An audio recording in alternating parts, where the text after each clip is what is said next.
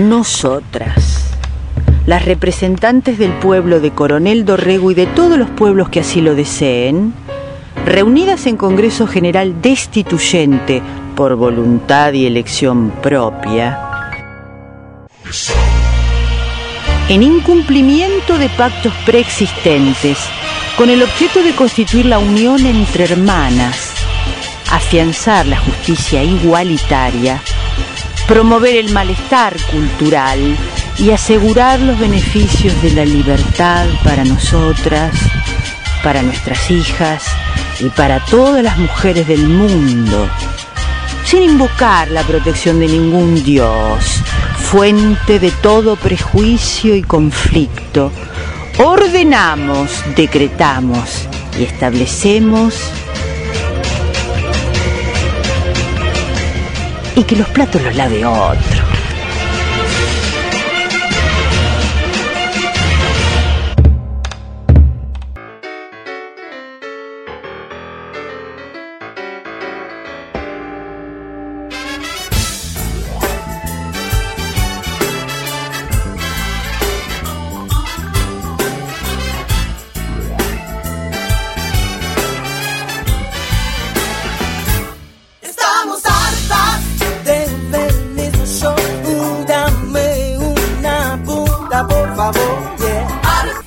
Martes, primero de junio, y esto es Y que los platos los lave otro. Estamos Perla, Ana Inés, Elisette, Laura. Encontrarnos en redes sociales, en Facebook como y que los platos los lave otro, y en Instagram como y que los platos los lave.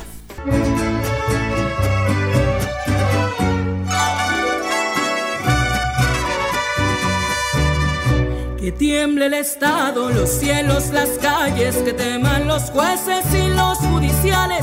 Hoy a las mujeres nos quitan la calma, nos sembraron miedo, nos crecieron alas. A cada minuto de cada semana nos roban amigas, nos matan hermanas, destrozan sus cuerpos, las desaparecen. No olvides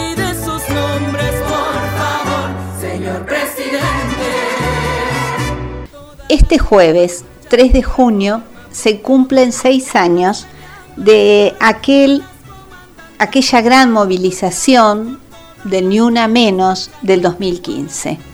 Desde entonces, desde esa primera convocatoria, cada año, los 3 de junio, se vuelve a, a, invitar a salir a las calles a reclamar basta de violencia contra las mujeres y las disidencias sexuales. Para este año, como pasó ya en el 2020, eh, la situación de pandemia hace que no podamos salir a grandes manifestaciones en la calle públicas. Entonces, el movimiento de Ni Una Menos convoca a un cartelazo. La mm, consigna es, crea tu cartel y sumate al cartelazo en este 3 de junio. Llama, eh, ni una menos, el colectivo, a quienes quieran sumarse a colocar carteles en ventanas, en puertas, en las redes, advirtiendo sobre la gravedad de los femicidios y de todas las situaciones de violencia de género que se dan en nuestro país. Se anuncia entonces este Crea tu cartel y sumate y mm, bueno, desde Ni Una Menos proponen algunas consignas, como por ejemplo ley de cupo laboral travesti y trans, o basta de femicidios, travesticidios y transfemicidios, reforma judicial feminista. Eh, son algunas de las consignas que em, se invita a colocar en carteles, aunque sean en carteles escritos así, simplemente, con un fibrón y un cartón y puestos pegados en balcones, en ventanas, en la puerta. Para no olvidarnos que el 3 de junio se transformó en un día de lucha contra los femicidios y contra todos los tipos de violencia hacia las mujeres, hacia las disidencias sexuales. Eh, así que bueno, también desde que los platos los lave otro, invitamos a esta misma acción, a poner carteles en nuestras casas, en nuestras ventanas, puertas, diciendo basta, basta de violencia. Según el informe del mes de mayo publicado por el Observatorio Lucía Pérez, son 127 los femicidios y travesticidios en los cinco meses que van del año 2021. Son 103 las infancias que quedaron huérfanas producto de estos asesinatos. 170 marchas exigiendo que paren de matarnos y llevamos 81 días preguntando dónde está Tehuel.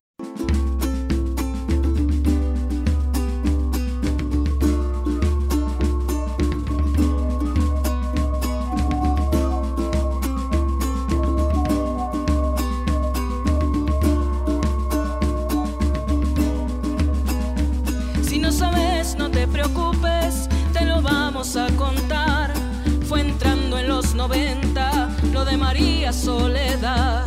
Femicidio aberrante de las fiestas del poder. Catamarca en silencio con sus marchas se hizo ver desde los cerros al mar, desde el silencio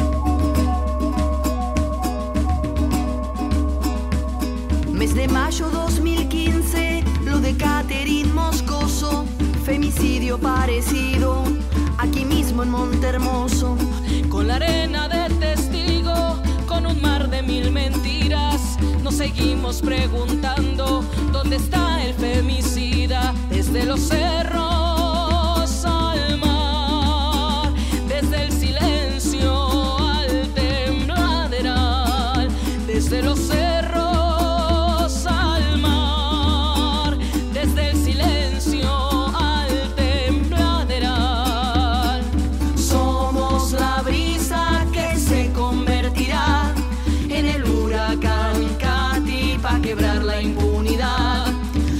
En este programa conversamos con Maximiliano Macubre, psicólogo, psicoterapeuta de nuestra ciudad, de Coronel Dorrego, y mm, que él, eh, con él conversamos algunas cuestiones que tienen que ver con el femicidio de Catherine Moscoso que ocurrió en 2015 en Montermoso.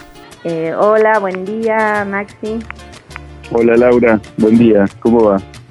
Muy bien, bueno, con ganas de conversar con vos porque em, hace varios años, en el 2017, eh, cuando fue el segundo aniversario del asesinato de Catherine Moscoso, que sucedió en Montermoso, eh, vos mm, hiciste una nota em, con algunas reflexiones en torno a todo lo que sucedió y yo la estuve leyendo estos días y me parecía interesante retomar ¿no? algunos de los conceptos que vos ahí em, vas desarrollando, que me parecen muy claros para entender esto. En primer lugar, parto del título de la nota, ¿no? Un poco esta idea de que la memoria es acción, que no es algo que sucedió antes y que dejó de suceder, ¿no? Me parece que eso es interesante. Ahora ya hace seis años de, este asesinato, de este femicidio y, bueno, cómo sigue esta memoria que sigue sucediendo, ¿no? De lo de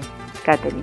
esa parte del texto, digamos que, que transcribieron los alumnos del secundario cuando me hicieron la nota por, por WhatsApp, pues yo estaba de viaje, no estaba en Monte en ese momento, em, hace mención, yo me acuerdo, a cuando hablábamos de cómo se sana esta herida, ¿no?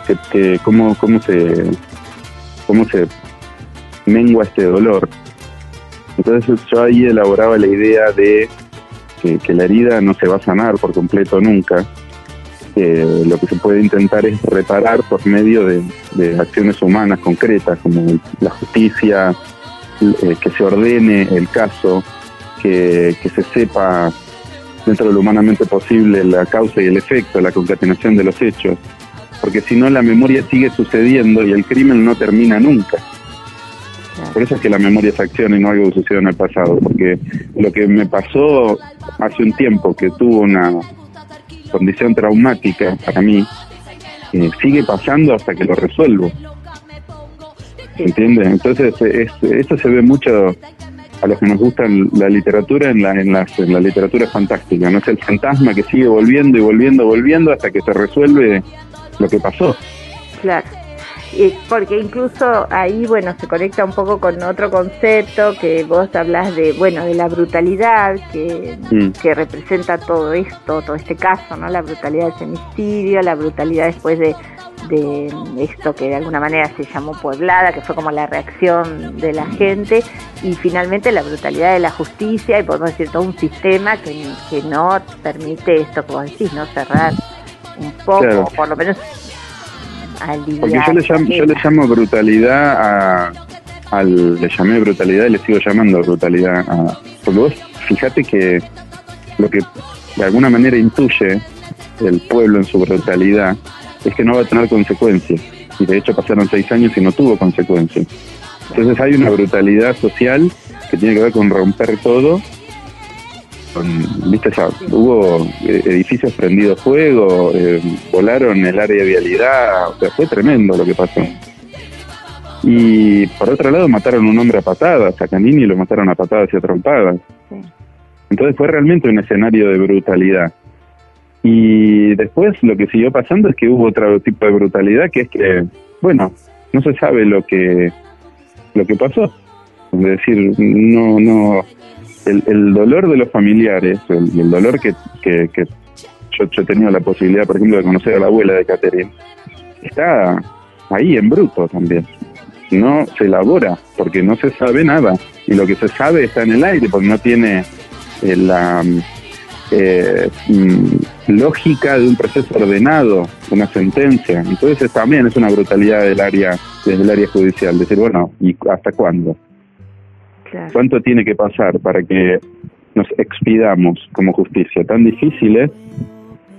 Eh, eh, y esa, esa brutalidad, bueno, hay otra vez el tema, Laura, de que la memoria es acción. Sigue pasando, una y otra vez. No, no sé si están volando ahora el área de vialidad por los aires o prendiendo la fuego, pero sí eh, sigue pasando porque no ordenamos todavía lo que pasó.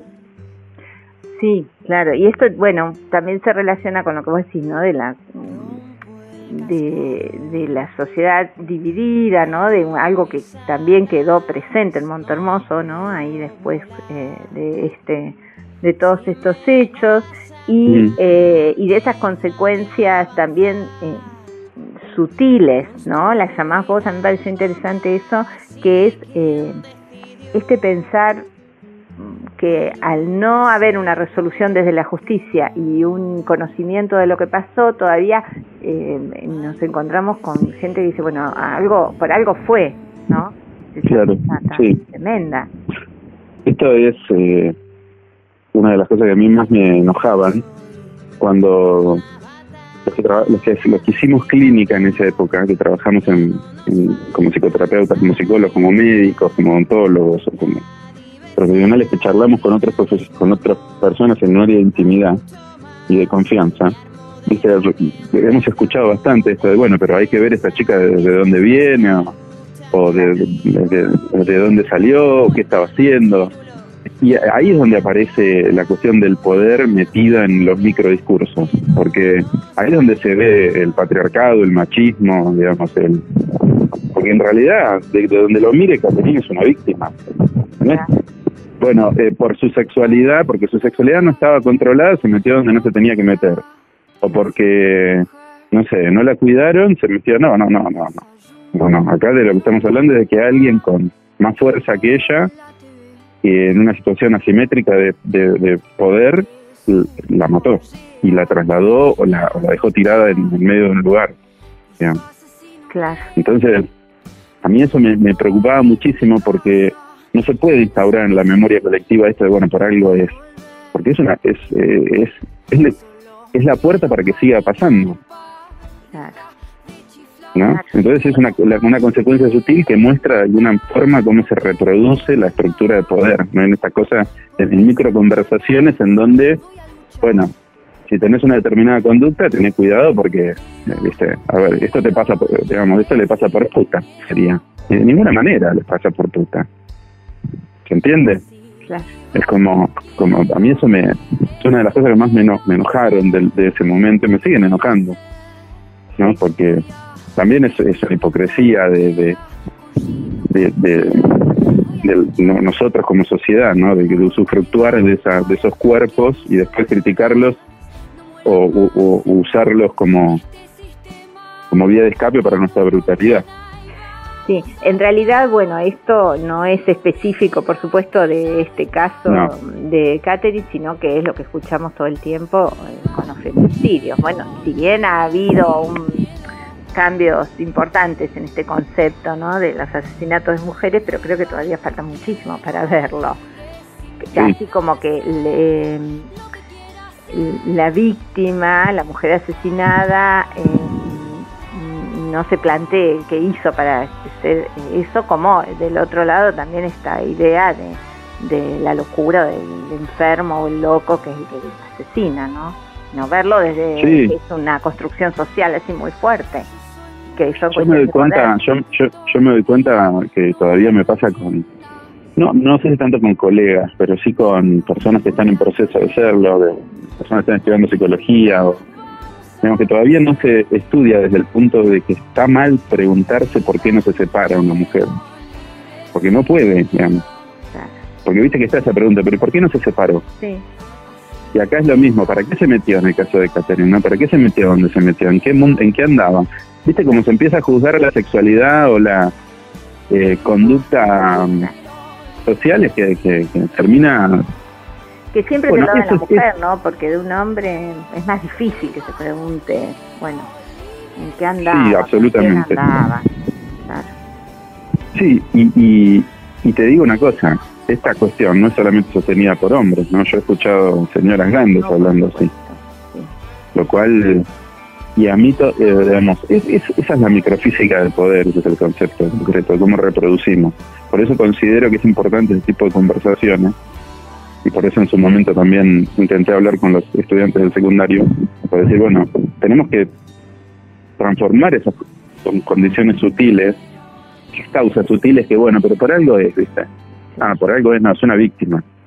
Y el Estado, el Estado de la sociedad, nosotros, tenemos que ayudar a esas personas. Aparte en el caso de Katy se trataba de una persona con más vulnerable porque tenía algún, algunas características distintas en su en su capacidad intelectual. Entonces, bueno, es como, la verdad que es horroroso, Laura, ponerse en ese punto. Es horroroso. Es la, es la, para mí es eh, la definición del horror, eso, aún hoy. Sí, y bueno, y que nos marca tanto por la cercanía, ¿no? Que sucedió antes. Acá, la- Sí, creo que como totalmente. vos ahí lo decís, ¿no? Cómo queda Montermoso, el pueblo, después de esto. Y, y también me parece interesante, bueno, pensar, ¿no? Para cerrando, esto cómo se, más de la justicia que se necesita, ¿no? Eh, no Mm. dejar de pedir justicia para reparar esto y para ordenar y para saber qué pasó y que haya sido eh, o quienes hayan sido los asesinos tengan su, su castigo, pero Mm. más allá de eso, como acciones eh, que ayuden a, que prevengan estos, que, que haya alguna posibilidad de salir ¿no? de esta violencia que implica en nuestro país una mujer muerta por día, una asesinada. Educación, Laura. Es educación. La palabra clave es educación. Es educación en, en respeto, en valores, en, en- en cuidados mutuos. Eh, Argentina tiene una deuda muy hermosa, Dorrego, tenemos una deuda con la educación. O sea, la, la educación no es eh, la diferencia entre un fiordo y un acantilado. Esa educación también tiene que estar. Pero viste que usualmente nosotros fuimos educados con... Nos enseñaron los ríos de Europa, pero no nos enseñaron derechos humanos o no nos enseñaron eh, a respetar al prójimo al, o hacer algo por alguien que está mal o porque, por alguien que está sufriendo. Entonces, es educación lo, que hay que hacer. Eh, el tema es que, bueno, tal vez estemos un poco atrasados en esa área todavía. Queda muchísimo, ¿no? Por, hacer ahí, por trabajar. Desde los distintos lugares, porque no es solo el sistema de educación digamos, eh, formal. formal. Sería el más responsable, porque bueno, es su objetivo final, ¿no? La educación. Pero desde todas las hay, hay, muchas personas muy, muy, muy educadas, muy formadas, muy posicionadas. O sea, Argentina tiene gente muy capaz. Lo que pasa es que, bueno, todavía es como que estamos verdes en ese punto. Y, y, la, esa, y la idea de, después de reparación en términos de, monte, o yo pienso mucho en, Marta, porque es como la, la, señora que más conocí, la abuela, de Katy, es, viste, es bueno, que se ordene esto. Quiero decir, que se haga justicia, bueno, que se sepa dentro de lo humanamente posible cómo fue. Claro. O sea, el dolor no se lo va a sacar nadie, ni a ella, ni a la madre, ni, ni a las primas, ni, ni al... No, nadie te va a sacar el dolor, pero algo repara, porque si no, viste como siempre el cuento de la buena pipa, otra vez volver al dolor originario. Claro. Volver al dolor fundante, es, volver a desgarrarse. No hay algo que te ordene. Sí, también. saber, sí, saber qué pasó, cómo pasó. Primero fue esto, después pasó aquello, después sí. Es como. Sí, sí, eso es fundamental. Y, es como que, una, aunque sea, viste, decir, hicimos, hicimos, hicimos hasta acá o o pudimos averiguar esto, sabemos hasta, no sé, yo esto no, es más una cuestión para hablar con un abogado. Sí. Pero realmente la justicia le debe esto a, a la familia de, de Y bueno, ojalá, ojalá suceda, ¿no? Sí, ojalá que sí. Ojalá que sí. Y si no, que aprendamos, ¿viste? Sí, también. Sí, sí. Que, que, que, que sea una mujer vulnerable en un espacio donde no tiene que estar, que haya alguien que diga, bueno, eh, estás en peligro, vamos para acá, venid, o sea, es que, que sirva. Sí, y que dejemos de preguntarnos, ¿no? ¿Por qué fue? ¿Qué hizo? Sí, ¿Por qué no reacciona de otra manera? Como decías vos, lo de las mujeres por ahí son violentadas y, y todavía nos preguntamos por qué no se separa, por qué no se va. Sí, sí, sí no, no. Eh, empáticos en eso, ¿no? Y ver Sí, menos brutos, Laura. Es, es, esa es la definición de brutalidad. Es cuando no estás considerando el daño que le haces o cómo contribuye a que, lo, a que eso siga sucediendo. Bueno, Maxi, muchas gracias por esta conversación y, y bueno, de nada. te presente por ahí para otra vuelta, ¿sí? Bueno, Laura, bueno, gracias por ayudarnos a seguir pensando estas cosas. Un abrazo. Dale, un beso grande. Chao.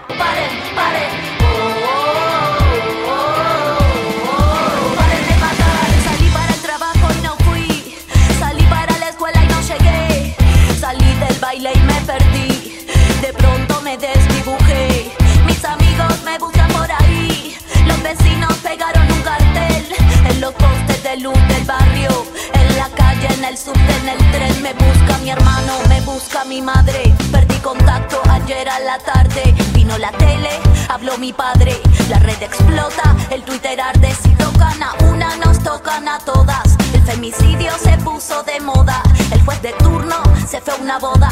La policía participa en la joda y así la historia de la humanidad. Que es la historia de la enfermedad. Ay carajo, qué mal que estamos los humanos, locos, paren de matarnos. En este mes de mayo se conmemora en la Argentina los 35 años del primer encuentro nacional de mujeres. Sí, 35 años. La reunión de mil mujeres en 1986 sentó las bases para los encuentros anuales. Sin duda, una forma inédita de hacer política fue en el Centro Cultural San Martín, entre el 23 y el 25 de mayo de 1986. Hubo talleres sobre salud, trabajo, violencia, derechos reproductivos y otros temas. Las invitadas destacadas fueron las madres de Plaza de Mayo. Dice Diana Mafía que en ese momento no se le llamó Encuentro Nacional de Mujeres, porque nadie sabía que iba a haber otro. Pero en el cuadernillo que recolecta las conclusiones se planteó que sería bueno continuar, que el intercambio había sido muy enriquecedor. Continúa Mafía diciendo que era un momento de reconstrucción de la democracia y muchas mujeres se comprometieron desde el arte, los sindicatos, los partidos políticos. Las expectativas eran diversas y fue algo muy importante. Agrega Susana Gamba, que fue una de las organizadoras de ese primer encuentro. Dice, fue un esfuerzo. Trabajamos dos años para su realización. Fue absolutamente autogestivo y ya tenía la cosa horizontal. Había mucho entusiasmo. Yo venía del exilio, venía militando, me había incorporado a la Asociación de Estudio y Trabajo de la Mujer. Las feministas éramos pocas, la mayoría eran mujeres de partidos políticos. Una de las invitadas al encuentro fue Nora Cortiñas. Las madres iban rotando por los talleres y hablando de su lucha por la memoria, la verdad y la justicia.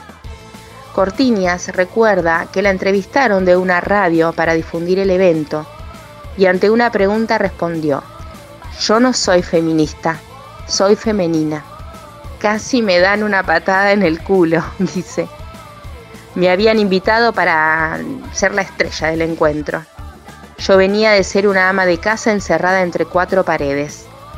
Cuando se llevaron a Gustavo salí a la calle, enfrentando todo, sin mirar nada, todo visceral, con la fuerza de la leona a la que le sacan un cachorro, algo así. Dice Nora, con el paso de los años me di cuenta de que las madres éramos feministas sin darnos cuenta. Para terminar, no queremos dejar de recordarles que no hay en el mundo país donde todos los años las mujeres se encuentren. Cada encuentro es indimensionable, es inmenso. Lo celebramos. Y que los platos los lave otro. Un programa de radio sin locutoras. Vengo del simio, la cigüeña de la Dani de la Eva. Ya aquí estoy. Del colegio con la monja que me tapaba las piernas. Ya aquí estoy. Vengo de la junta de argumentos malos para callarme. Ya aquí estoy. Soy la hija del divorcio y prometí no enamorarme.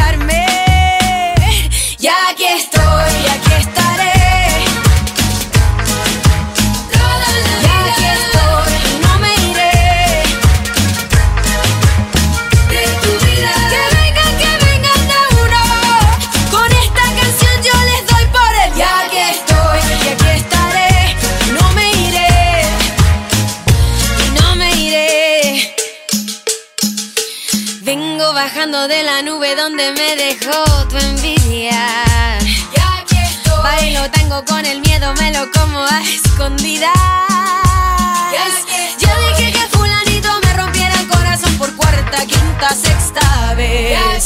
A ver si al fin con esta cumbia se me sale el amargo por los pies. Soy la que perdió en un programa de cantantes. Tengo dos ovarios y los pongo por delante. Soy lo que soy, soy lo que ves lo de valiente no me quita lo cortés. Aquí soy, y aquí estaré.